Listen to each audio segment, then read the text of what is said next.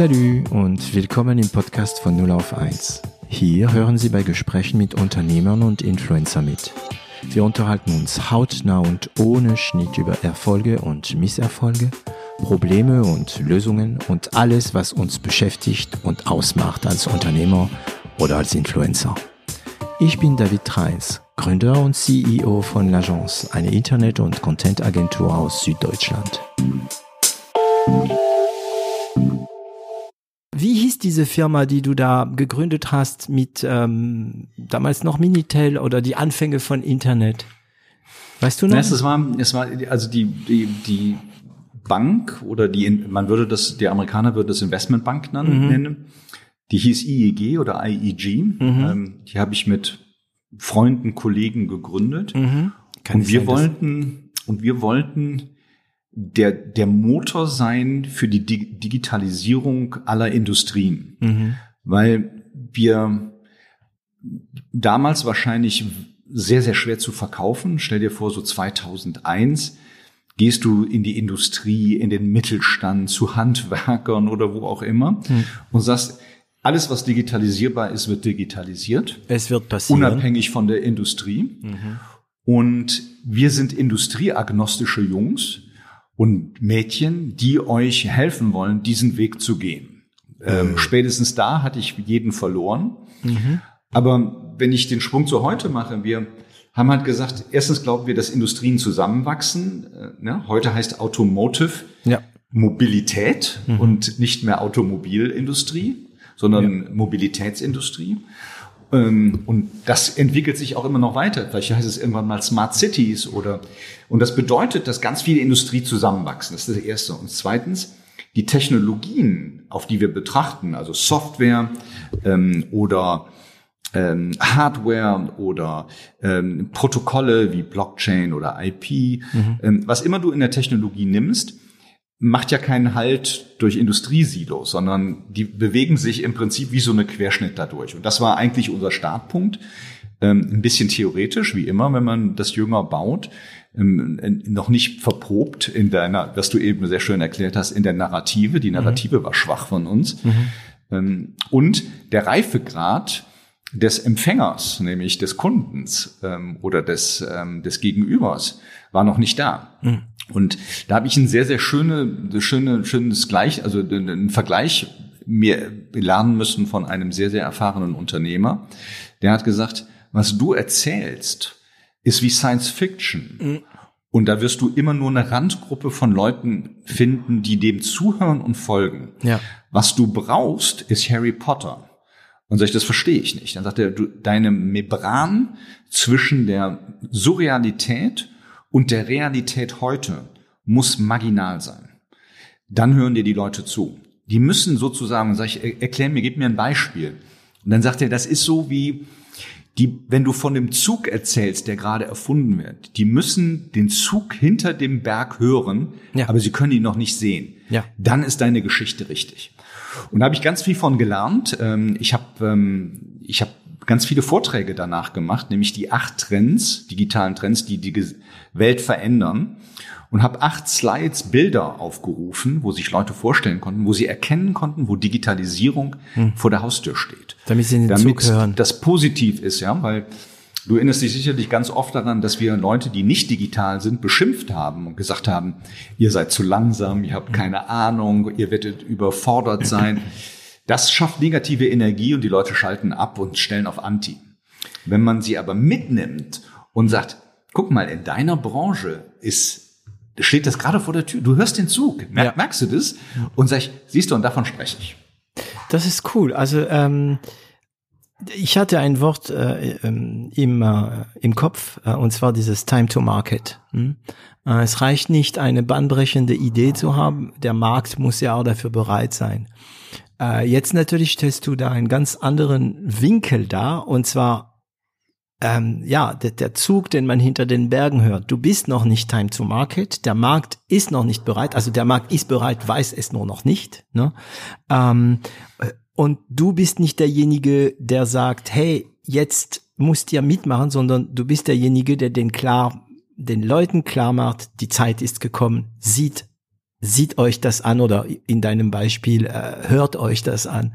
Ähm, mhm. Hat es also ich hatte sol solche Situationen. Ne? Ich meine, wie, ich meine, das MP3 ist für mich ein super Beispiel. Als das Format kam, haben wir gewusst, also noch zur Info, MP3 bezeichnet nur ein Dateiformat, okay, ein komprimiertes Dateiformat für die, die das nicht wissen.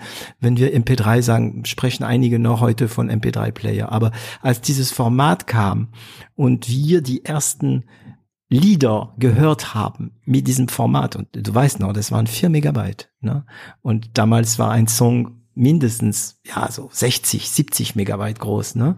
Ähm, da wurde uns klar, wow, das wird alles, alles, alles verändern. Aber das hat keiner geblickt. Die Leute waren immer in dieser Argumentierung, ja, wir brauchen und sie wollen, die Leute wollen was Physisches. Die physische Welt im Gegenteil zu den digitalen Welt. Äh, und es gibt heute noch viele, die glauben, dass das Physische wichtig ist. Es ist es bei bestimmten Sachen. Ich wollte gerade sagen, zum Beispiel bei Zwischenmenschlichen, aber jetzt wird es auch wieder in Frage gestellt, ne, mit Homeoffice und Corona. Aber das Physische verschwindet. Aber der Zug hinter den Berg zu benutzen, um die Leute klarzumachen, dass das Physische keinen Sinn mehr macht und dass die umsteigen sollen, äh, das ist echt ein super Spruch. Also danke. Ähm, das heißt, hat es geklappt? Hast du es geschafft, diesen, diesen, diesen, diesen Fit zu kriegen? Also das ist eine schwere Frage.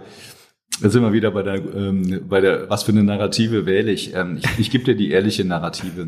Ähm, ich glaube, ich mache das jetzt 20 Jahre hm.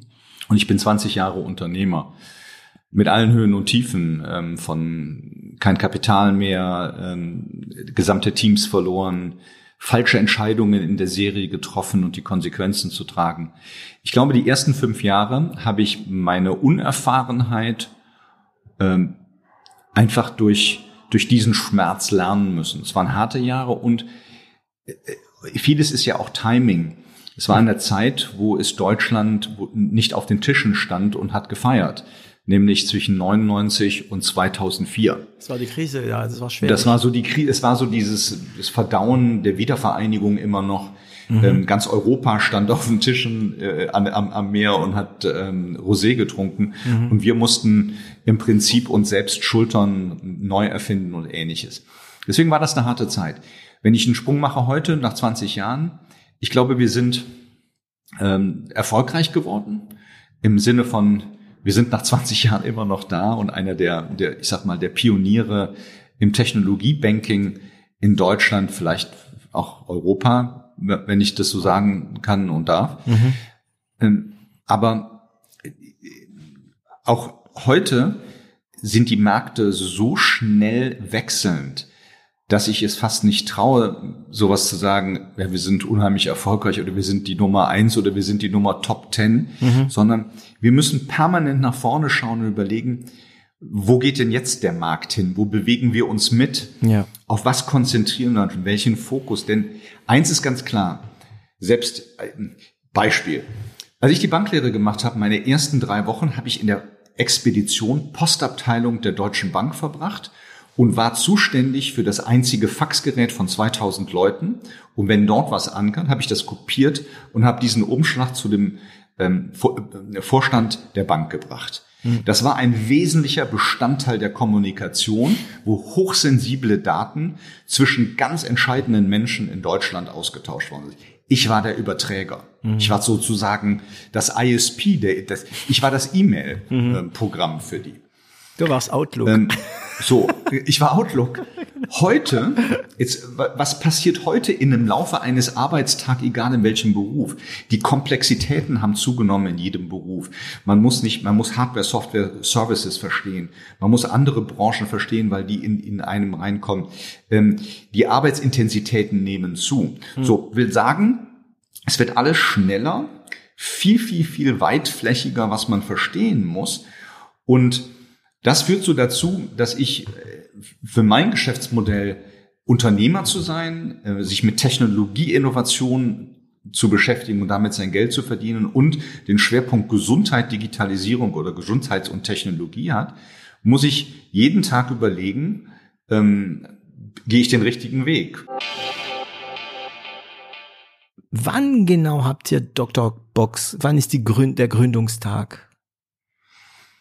Ah, Pi mal Daumen. Gründungstag kann ich Jahr, dir nicht mehr Pi Jahr. mal Daumen. Das Jahr ist mhm. Ende äh, im regnerischen ähm, Ostseeherbst 2017 haben wir gegründet mhm.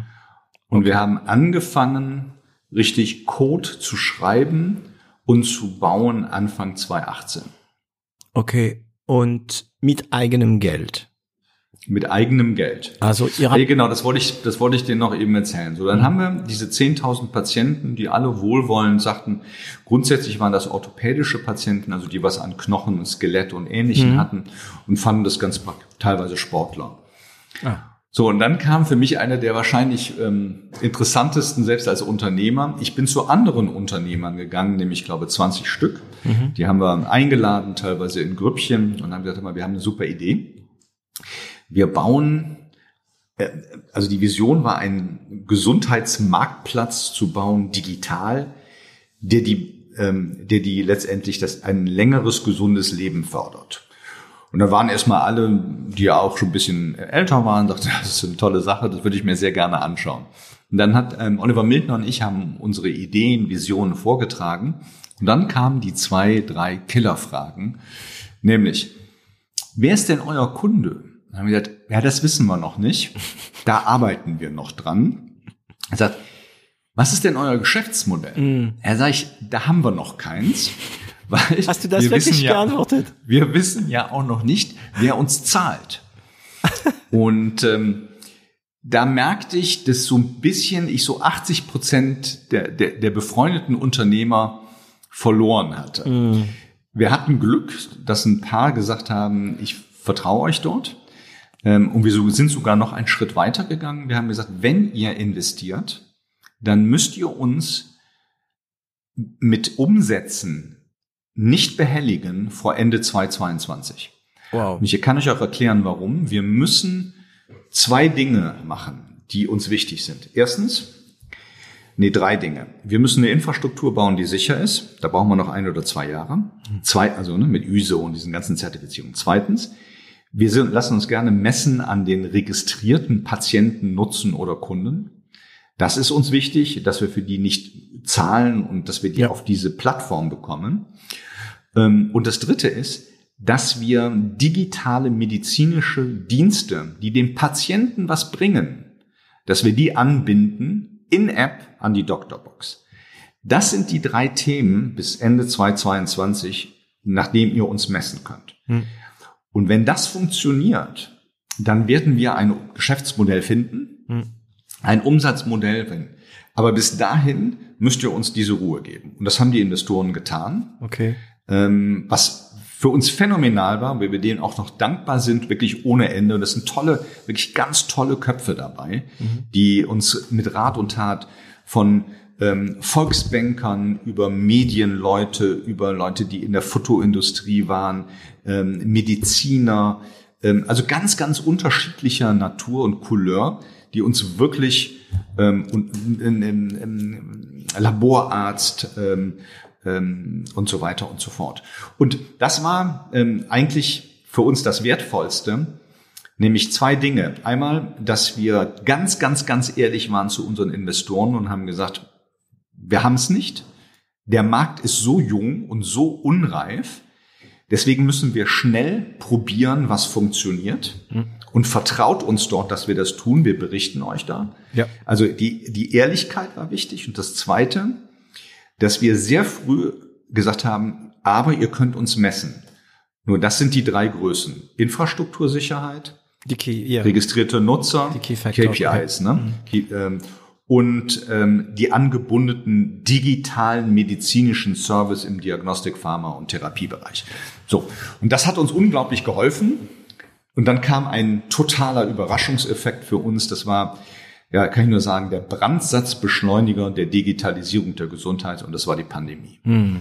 Weil das führte zu dem Infarkt, den wir letztendlich lösten, dass auf einmal Mediziner, Laborärzte, Testzentren einen Befund digital übermitteln konnten und keiner hatte das jemals auf der Uhr. Hm. Kein Arzt, keine Klinik, niemand. Hm. Und es gab dann nur noch eine Infrastruktur, die dafür funktionierte. Und so haben wir ähm, ja fast ein Alleinstellungsmerkmal gehabt. Das hat hm. es, guck mal, wir sind heute, muss ich überlegen, fast 1,4 Millionen registrierte deutsche Patienten. Wir sind der größte, also wenn das Gesundheitsministerium Patienten, also chronisch kranke Patienten erreichen will, dann muss sie eigentlich mit uns sprechen. Ähm, wie viel habt ihr bekommen? Darfst du sagen? Ähm, wir haben insgesamt hm. 10 Millionen Euro an Kapital bekommen. Auf einmal oder in mehreren? Ähm, in zwei Tranchen, aber ähm, von einem Investorenkreis. Okay, das heißt, die erste wir Investoren. Wir waren einmal auf der, wir sozusagen einmal waren wir auf der Straße hm. ähm, und davon haben wir so zehn Prozent haben wir selbst gemacht und den hm. Rest haben die anderen Investoren. Gemacht. Und am Anfang hattet ihr, als ihr an, also als ihr nach Investoren gesucht habt, hattet ihr schon die App. Also das war kein Seed. Okay, nee. das war schon. Also, Seed ist übertrieben. Wir hatten eine App, wir hatten 10.000 Patienten okay. und ähm, wir waren auf Android und iOS ähm, mhm. und hatten ein kleines Team, aber halt kein Geschäftsmodell. Ne? Mhm. Also deswegen, das, das war schon ähm, was es war schon Hochrisikoinvestment. Darfst du sagen, wie viel ihr abgegeben habt dafür? Seid ihr sehr verbessert? Ja, Oliver Mildner, ja, kann ich drüber sprechen. Ähm, mhm. Der, äh, der, Oliver Mildner und ich halten zusammen noch 50 Prozent des Unternehmens. 50 Prozent. Okay. Nicht 50, irgendwas. Hm. 50. Ähm, ja, damit, damit habt ihr eigentlich die Mehrheit, weil keine andere hat äh, die anderen 50. Ihr müsst nur eins haben, der mit. Es war, es war nie unser Thema eigentlich. Mhm. Wir hätten auch die Mehrheit abgegeben. Ähm, oh, ganz, ganz ehrlich, für uns war das mehr ein Thema. Wir wollten einzelne Investoren nicht zu groß werden lassen, sondern wir wollten einen ausgewogenen, ähm, sehr konstruktiven ähm, Investorenkreis. Und mhm. wie haben wir das sichergestellt? Ähm, wir haben die Unternehmer gebündelt ähm, in eine Gesellschaft, ähm, die dann in Doctorbox investiert hat hm. und die verwalte ich, okay. die, diese Gesellschaft. Okay. Das heißt, wir haben immer mit hohem Vertrauen und unglaublicher Transparenz das heißt, obwohl sie nicht direkt beteiligt waren, haben wir Gesellschafterversammlungen, Beiratssitzungen, waren wir, saßen wir alle zusammen. Okay. Und der Grund dafür ist, wir wollten ja viel von deren Wissen mit absaugen. Hm. Wir wollten ja sie um Rat fragen. Also für Na klar, uns hatte das. Klar, wenn ihr ne? smart, äh, smart, also das Wort kommt jedes Mal, wenn es um Investitionen geht, äh, Smart Money, also nicht nur Geld, sondern Wissen. Aber genau. Moment, äh, ihr kommt da äh, äh, zusammen, Stefan und Oliver, und ihr sagt, ja, wir haben diese Idee. Gut, ich denke, dass so ziemlich schnell, ziemlich klar zu erkennen war, dass es eine gute Idee war, dass es nötig war. Ähm, wir brauchen Geld, ähm, aber wir wissen noch gar nicht, wie wir monetarisieren können. Und daran dürft ihr uns die, wann war das, die Investition 2019? 2018 die erste Tranche, 2019 die zweite Tranche. Ja, genau. Also und ähm, Achtung, na, in drei Jahren könnt ihr uns nur daran ähm, bewerten, wie viel User wir haben, wie viele Schnittstellen wir haben. Ähm, mhm. Was hat euch denn legitimiert? War eure Vergangenheit so so glänzend? Ähm, wie, wieso haben die euch vertraut dann? Ja, ich hätte natürlich gerne gesagt, dass wir so tolle Leute sind, nicht? Aber ich glaube, ich glaube, es ist immer eine sehr, sehr gesunde Mischung. Ähm, ich glaube, äh, eins hatte ich schon gesagt. Wir waren sehr transparent mhm. mit den Risiken und ähm, ich habe das wieder sehr plakativ auch den Investoren gesagt. Hier gibt es zwei Dinge. Entweder bauen wir ein Unternehmen über die 100 Millionen Wert oder du hast die teuerste Gesundheits-App, die es wahrscheinlich jemals auf deinem Handy gab, mhm. ähm, installiert. So, das ist das ist das Spektrum, in dem wir uns befinden. Und das Risiko muss euch klar sein. Was wir aber tun ist, dadurch, dass wir schon Unternehmen gegründet haben, geführt haben, ähm, veräußert haben, äh, mit anderen kombiniert, haben wir ein sehr solides Verständnis übers Geld ausgeben. Mhm. Das ist heute vielleicht wieder ein bisschen verständlicher mit den geopolitischen Krisen, die wir gerade haben und der Inflation. Wir geben sehr, sehr, uns fällt sehr schwer, Geld auszugeben. Mhm was wir auf dem Konto haben. Und wir sind ganz andere Wege gegangen. Ähm, und das siehst du vielleicht, ich Wir haben 1,4 Millionen Patienten, wie ich sagte, registriert mit Datensätzen, die wir seit Anfang 2021 nicht mehr beworben haben. Wir machen keine einzige Online-Marketing. Ja. Mhm. Wie das kommen die Leute organisch. auf? Okay. Warum? Weil wir verstanden haben, wie indirekter Vertrieb online funktioniert und wie Marktplatz Funktionalitäten, also wie wächst ein Marktplatz und wie muss ich was muss ich verändern, damit Leute auf meinen Marktplatz kommen? Und damit haben wir uns sehr, sehr lange mit beschäftigt. So, das ist das Zweite zu sagen, wie kann ich ähm, Investorenkapital schonend umgehen? Und das war nicht nur an die Investoren zu denken, sondern dass wir so lange wie möglich das Kapital nutzen können, um zu wachsen. Mhm. Ja, deswegen müssen wir nicht das Unternehmen verkaufen und ähm, uns verwässern lassen und so weiter. Mhm. Das war der zweite Grund. Der dritte Grund ist, wir haben alle schon mal Unternehmen geführt und, und gegründet und gemacht. Also wir haben so eine Grundvertrauen gehabt. Ähm, viele hatten schon vorher mit uns investiert. Viele waren teilweise schon, haben auch an uns Geld verdient. Ähm, ah, hm. das hat sicherlich schon Vertrauen ge gebracht. Das legitimiert. Ähm, ja. So und ähm, ich glaube, das sind so, das sind so ähm, und das Vierte ist, es ist eine jeder hat die Notwendigkeit gesehen, den Patienten sein Recht zurückzugehen, in die Mitte zu rücken und dass die Gesundheit sich digitalisiert. Alle sahen das Risiko, dass es hochpolitischer ähm, Spielfeld ist, dass ähm, wir ähm, nicht wissen, wann sich das entwickelt. Wir hatten keine Ahnung. Es gab noch kein Sparen und es gab noch keine Pandemie, als mhm. wir das Geld bekommen haben. Das heißt, wir haben im Prinzip auf eine Digitalisierungswelle gewartet, die wir nicht wussten, wann sie kommt. Und, Und ihr habt da bestimmt nicht gedacht, dass sie so kommt, wie sie kam. das hätte keiner gedacht, mhm. ähm, David. Mhm. Und ich glaube, ähm, das war für niemanden vorhersehbar, aber das war für uns wahrscheinlich und für die Digitalisierung, also ist übrigens für jeden in der, in dieser Industrie, in der, in der digitalisierten Gesundheit, hat das eigentlich die größte Geschwindigkeit seit Existieren des, des Arztes oder des Heilberufes gebracht. Hm. Mehr Fortschritt, ja, in der medizinischen ähm, Entwicklung gibt es natürlich auch, ähm, will ich gar nicht schmälern, aber in der Digitalisierung war das, das war unprecedented, das gab es hm. nicht vorher. Also Wer sind all eure Ansprechpartner? Also die Patienten natürlich, musst ihr mhm. unter Anführungszeichen überzeugen. Die Ärzte, die Kassen, wer, wer spielt da alles mit? Weil ich muss mich das so vorstellen, ich habe meine Daten da drin, aber wenn ich sie in Doktorbox habe und gehe zum Arzt und ich muss dem Arzt sagen können, ey, ich habe Doktorbox und der Arzt muss sagen, ja, ja, wir das auch, ich habe dann Zugang. Äh, die Kassen müssen auch. Also wer sind alle Ansprechpartner? Ja, also das ist eine, das ist eine sehr spannende Frage. Da, damit haben wir uns von Anfang an auseinandergesetzt. Und ich kann mal sagen, wo wir Code produzieren für mhm. im Vergleich. Wir haben zwei große Ansprechpartner. Einmal das ist der Patient. Klar. Das ist das Zentrum des zu beschützenden Objektes, mhm. dem wir so weit wie möglich kostenlos und kostengünstig seine digitale Gesundheit managen wollen. Erstens. Das zweite ist, ist das digitale Angebot in der Gesundheit. So, und was ist das Digitale in der Anwendung Gesundheit? Dann komme ich jetzt ein bisschen ins Medizinische. Das ist die Diagnostik, mhm. das ist die Pharmazie, der Apotheker, der Online-Apotheker und so weiter, die, die, die äh, Nahrungsmittelergänzung, mhm. all sowas.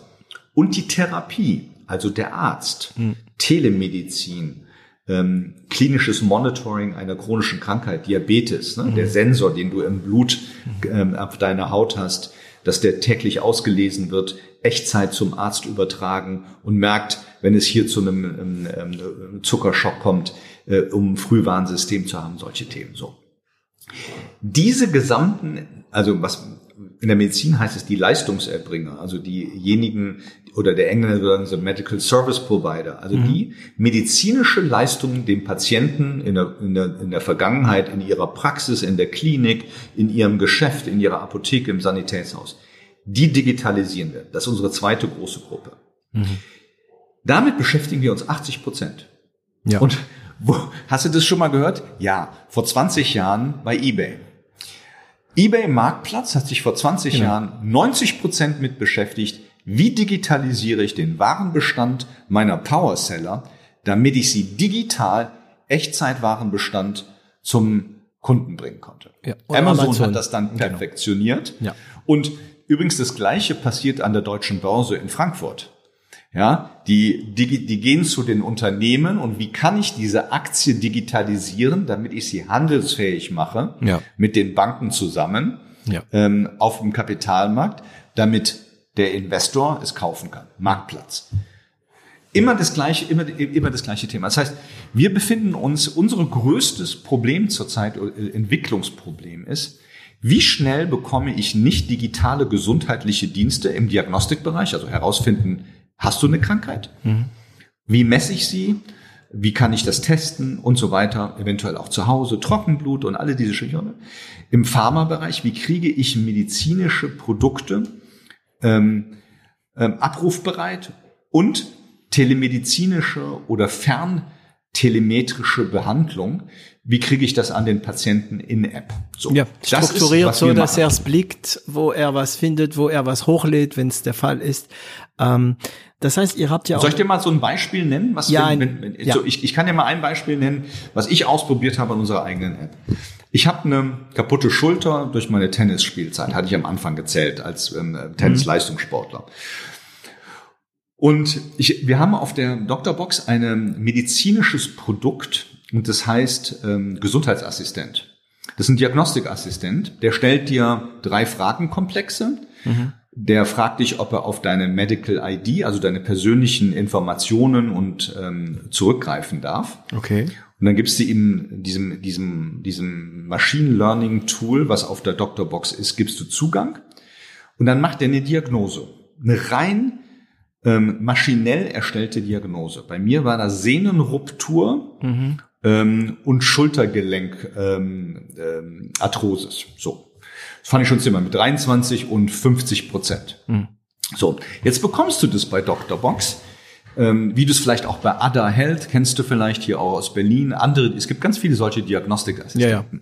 Jetzt bist du auf deiner App und sagst, was mache ich denn jetzt? Mhm. ähm, und wir sind digital. Ne? Beim, beim, beim Arzt würde der dich jetzt zum Orthopäden schicken. Ja. Wir müssen jetzt sagen, ähm, möchtest du gerne mit deinem Arzt sprechen? Das ist dann die erste Frage. Ja.